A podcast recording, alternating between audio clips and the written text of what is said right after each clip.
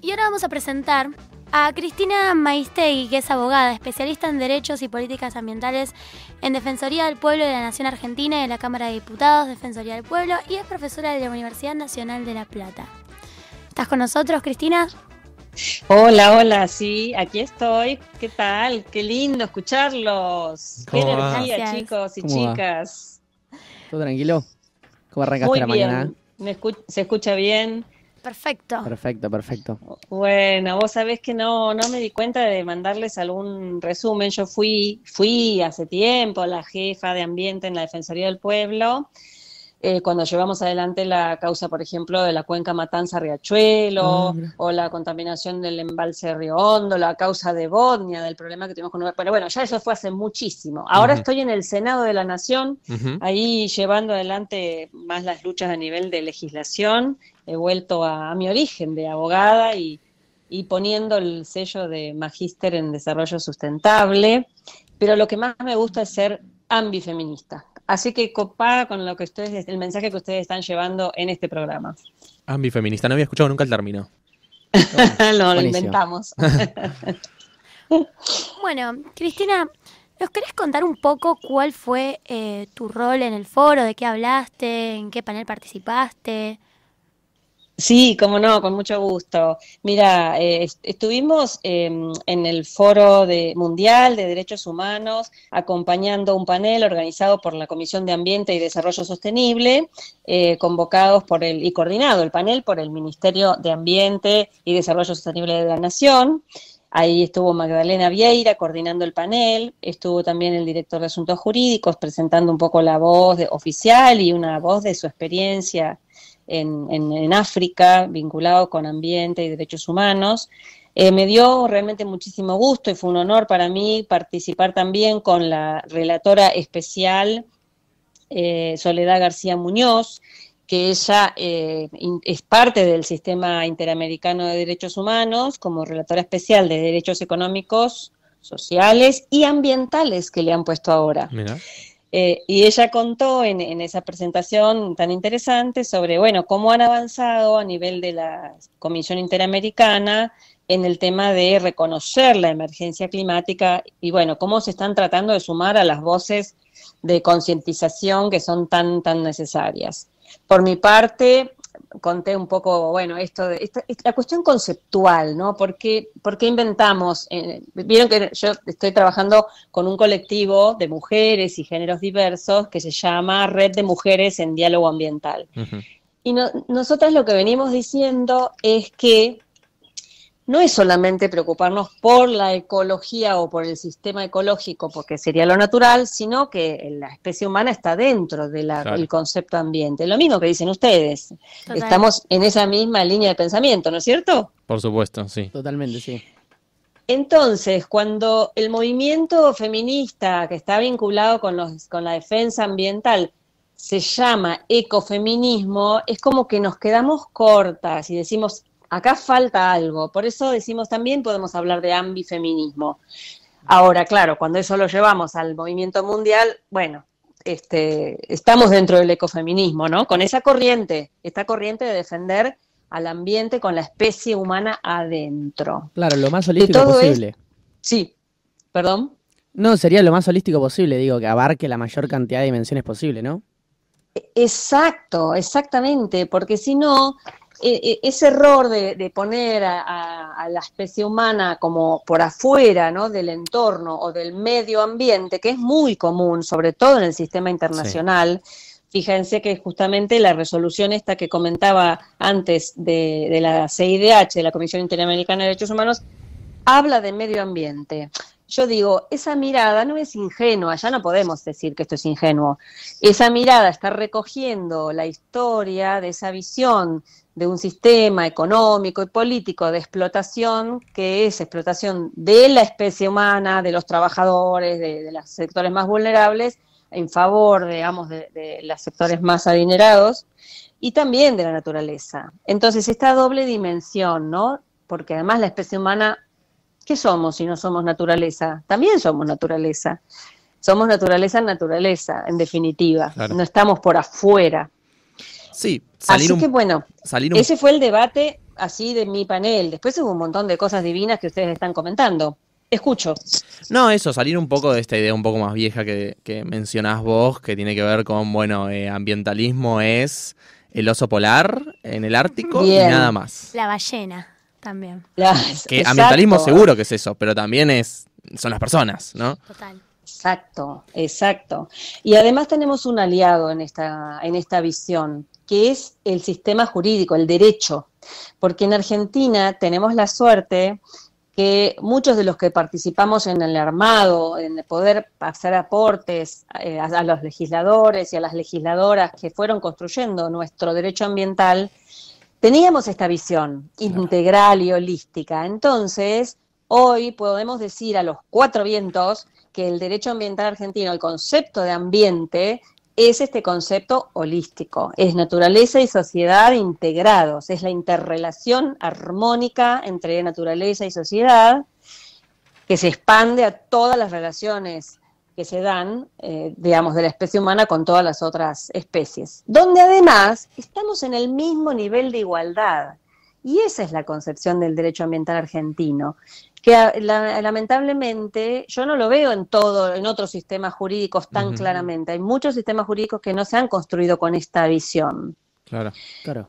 Buenísimo. Por eso la diferencia cuál es. Nosotros tenemos ya protegida la naturaleza también en cada una de las leyes de ambiente.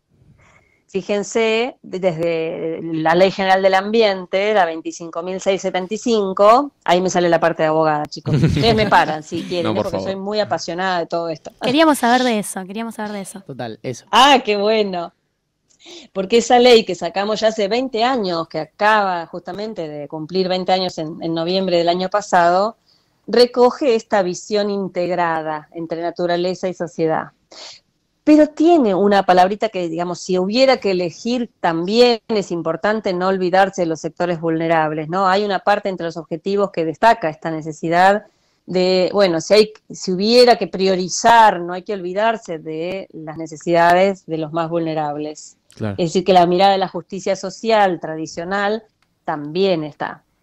Claro. total. Eh, ¿No? No sé si esta de la Ley General del Ambiente lo tenían en el radar. Estuvimos justamente hablando de esto el año, eh, la semana pasada en la televisión, el año- eh, sacamos un artículo eh, en las revistas especializadas, porque es un poco la ley fundacional del derecho, la que le da el contenido al derecho ambiental, que es nuestro aliado en la lucha ambiental. Claro, es una herramienta nada más, porque la ley no la transformamos de un minuto al otro solo por sacar una ley pero es una herramienta fuerte que tenemos para nuestras luchas ambientales por la justicia ambiental. Claro, y en algún punto también esta ley es como que hace que la redacción de la mayoría de las, se podría decir, y te pregunto, em, que la mayoría de las leyes tengan como dentro de, de, de su pensamiento eh, la, la pata ambiental y la pata ambiental vinculado con lo social para su redacción. Sí, esa es la que, esa es la concepción con la cual por lo menos gran sector de la doctrina ambiental y de derecho ambiental nos manejamos y queremos que así sea aplicado.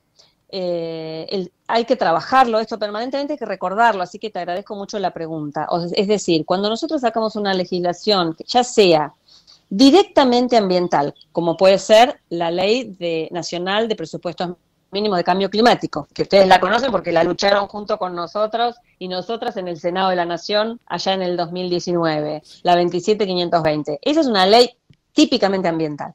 Después hay otras leyes que son de relevancia ambiental, podríamos decir una ley sobre energía renovable, por ejemplo. Bueno, para la promoción de energía. Si, si tenemos esta concepción, todas las leyes que toquen de manera directa o de manera indirecta la cuestión ambiental, entonces se engloban en estos principios. Algunos que son contrarios a nuestra mirada protectoria, bueno, van a estar diciendo, no, no, esto no, por acá no va, esto es energía, no es ambiente. No, no, no. Tenemos que recordarles que el derecho ambiental es una integridad y que además Claro. los derechos humanos son indivisibles. Este es uno de los, el ABC del derecho, de los derechos humanos. Son universales, son indivisibles, son interdependientes. También lo relató el otro día, lo, lo destacó la, la relatora especial Soledad García Muñoz, que es un encanto también de persona. Entonces, digo, no hay que eh, sacar esto del radar, porque después cuando se aplican las normas, ya sea los gobiernos, poderes ejecutivos, los jueces, las juezas, los fiscales, bueno, hay que convencerlos de que esta es la mirada correcta, porque además ya sabemos, como ustedes lo dicen todo el tiempo, no queda mucho tiempo, ¿no? Mm, digamos que muy rápidamente hay que hacer los cambios. El tiempo corre, sí. Eh, y en esta línea, un poco pensando como un poco más concretamente, ¿no? En leyes ambientales que hayan salido después, obviamente, de la Ley General de Ambiente, como por ejemplo la Ley de Bosques, pienso un poco en estas leyes ambientales a veces cuesta, o por lo menos está la idea, de que no se terminan de implementar de la forma adecuada. ¿Vos crees que, se hacen cumplir correctamente las leyes ambientales? Y si no se hacen cumplir, ¿cómo crees que se podrían eh, implementar correctamente? ¿Cómo crees que se podría fiscalizar eso? ¿Cómo el Estado podría estar ahí? Bueno, muy interesante lo que me preguntas. La ley de bosques justamente es la ley em, estrella en el sentido de cómo pensaron los constitucionalistas este sistema de relación entre el gobierno nacional y los gobiernos provinciales, que se llama normas de presupuestos mínimos, se llama en la Constitución Nacional, ¿no? Pisos mínimos de protección. La ley de bosques es la primera integral, fuerte, es una ley que fue reglamentada inmediatamente y además se le, asignaron fondos. Si yo les contara lo que costó sacar esa ley, les aseguro que la, ya sabíamos que la implementación iba a ser súper complicada. Antes de que saliera la ley, ya había provincias que habían eh, sacado un millón de, permisos anticipadamente porque sabían que después se les iba a complicar. Es decir, que hay que hacer una evaluación primero macro. Entre tener ley o no tener ley, ¿qué preferimos? Sí, tener ley. Y la deforestación bajó antes y después de la ley y la reglamentación? Sí, efectivamente, hoy tenemos menos deforestación. Ahora, ¿eso me conforma? No, de ninguna manera. Eso hay que estar permanentemente corrigiéndolo. Y además están las miradas políticas. No es lo mismo eh, una mirada, digamos, que lo que quiere es a lo mejor cuidar la caja para pagar deuda externa y entonces empieza a poner requisitos burocráticos como pasó en 2015-2019, que no se ejecutaron los fondos, chicos y chicas. Hubo, había 500 millones de pesos asignados para la ley de bosques y no se ejecutaron, no se bajó el dinero porque faltaba un papelito, porque no faltaba el otro. A partir de 2019 esto se corrigió. Hoy saben cuál es el presupuesto que aprobamos el año pasado para bosques? 9 mil millones de pesos. Eso habla de una, una decisión política mayor. Ahora, ¿alcanza? No queremos mucho más, pero sabemos que esta es una dirección que se puede profundizar. La otra dirección no la queremos. ¿Es normal que pase esto, Cristina, que no se que se asigne un presupuesto y después no, no se aplique en lo absoluto? Eh, si es normal, es posible, no es normal y no es legal tampoco. Ah, no es legal. Eh, pero es posible, por eso le, bueno, de paso les comento que el Estado Nacional tiene dos mecanismos. Primero, la ley de presupuesto que se vota el año anterior para imaginarse y decidir en qué se van a gastar los fondos. Después hay un informe que se llama de ejecución del presupuesto nacional, porque que también tiene que ser aprobado por el Congreso. Y ahí se ve la realidad, porque como hay un margen de los gobiernos para hacer cambios en ese camino, ¿no? En todo un año. Bueno, por eso digo, hay que ver lo ejecutado específicamente, ¿no? Porque si no, eh, a veces este, nos quedamos con la fake news, como decían ustedes, de golpe dicen, sí, yo voy a subir el presupuesto y después cuando lo ejecutan no lo ponen ahí. Vamos a pagar otra cosa. Cristina, ahí... Así que bueno, la evaluación, perdón, la evaluación de las leyes. Yo digo, eh, 20 años en la vida mía, a lo mejor, o en la vida de ustedes es un montón. Ustedes son mucho más jóvenes que yo, y yo digo, ay, 20 años, pasé toda la vida defendiendo esta ley, parezco la defensora de la, de la ley del ambiente. Pero en la vida de un país es poco. Así que estamos en el camino correcto, sigamos exigiendo y profundizando acciones, ¿no? Buenísimo, sí, totalmente. Totalmente de acuerdo con esta profundización de esas acciones. Pero lo que te quería preguntar es, eh, teniendo en cuenta el panorama ambiental que tenemos y este futuro que sabemos que se avecina, eh, y la dirigencia política, eh, ¿cómo está? Em, ¿Pensás que, digo, se va a llegar a algún acuerdo para tener en cuenta lo ambiental en los próximos años? ¿Y cómo se vincula lo ambiental con lo social? ¿Pensás que se haya un acuerdo? ¿Que no? ¿Que va a pasar esto mismo que dijiste sobre la ejecución del presupuesto. ¿Cómo lo ves? Mm. Perdón, porque ahí me bueno. una cosa, que es que en general cuando... A, mí me pasa mucho que es como cuando hay crisis, también estas cosas que para mí son, para nosotros son muy importantes, que es lo ambiental, es como que te dicen, no, no, eso pasa a último plano. Viste que vos escuchás esas cosas y claro. no lo puedo creer. Claro, y así es como después la gente tiene está sin luz porque la ola de calor y, la, sequía, que son causa de los problemas ambientales no abordados, bueno, de golpe te quedas sin luz y millones de personas sufren los efectos, casi ciegamente, ¿no? Bueno, yo te quisiera decir que sí, que los acuerdos son posibles. Por ejemplo, la Ley General del Ambiente salió por unanimidad en el Congreso, muchas leyes, la de cambio climático también, todos terminamos votando esa ley. Pero la verdad es que las, las ideologías tienen mucho que ver en esto.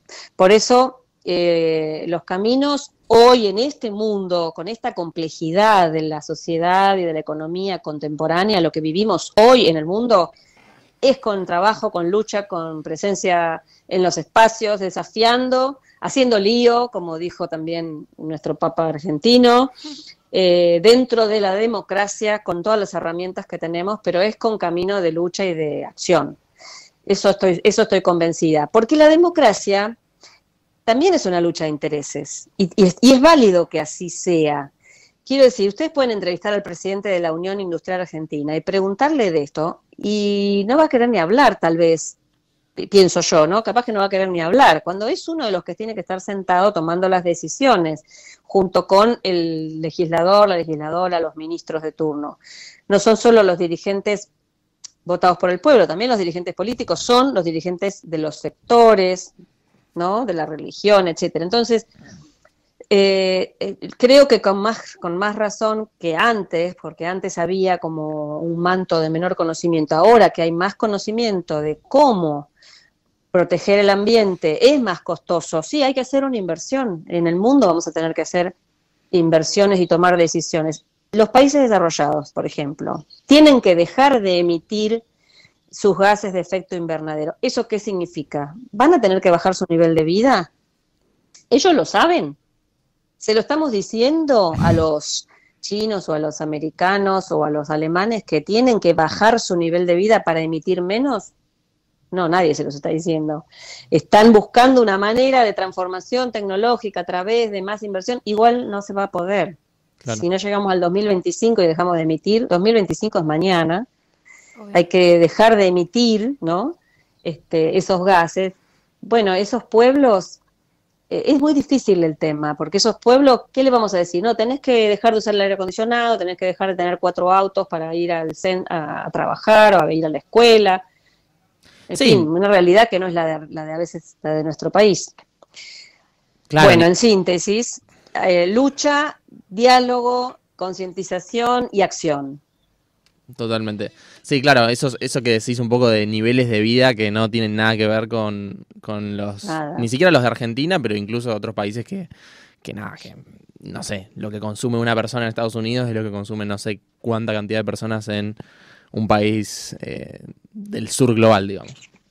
Exactamente, exactamente. Y bueno, ustedes recuerdan, yo recuerdo siempre la, cuando el, recorrido que hizo Greta Thunberg allá en 2000, creo que fue en 2018 o por ahí, cuando eran las elecciones de Estados Unidos, muy valiente de ir a decirle a los propios americanos, pero ustedes saben lo que tienen que votar, porque ustedes son los que tienen que tomar las decisiones, muy valiente, muy valiente. Le saco siempre chapó, ¿no? Con el movimiento de jóvenes por el clima mm. este, y sus líderes.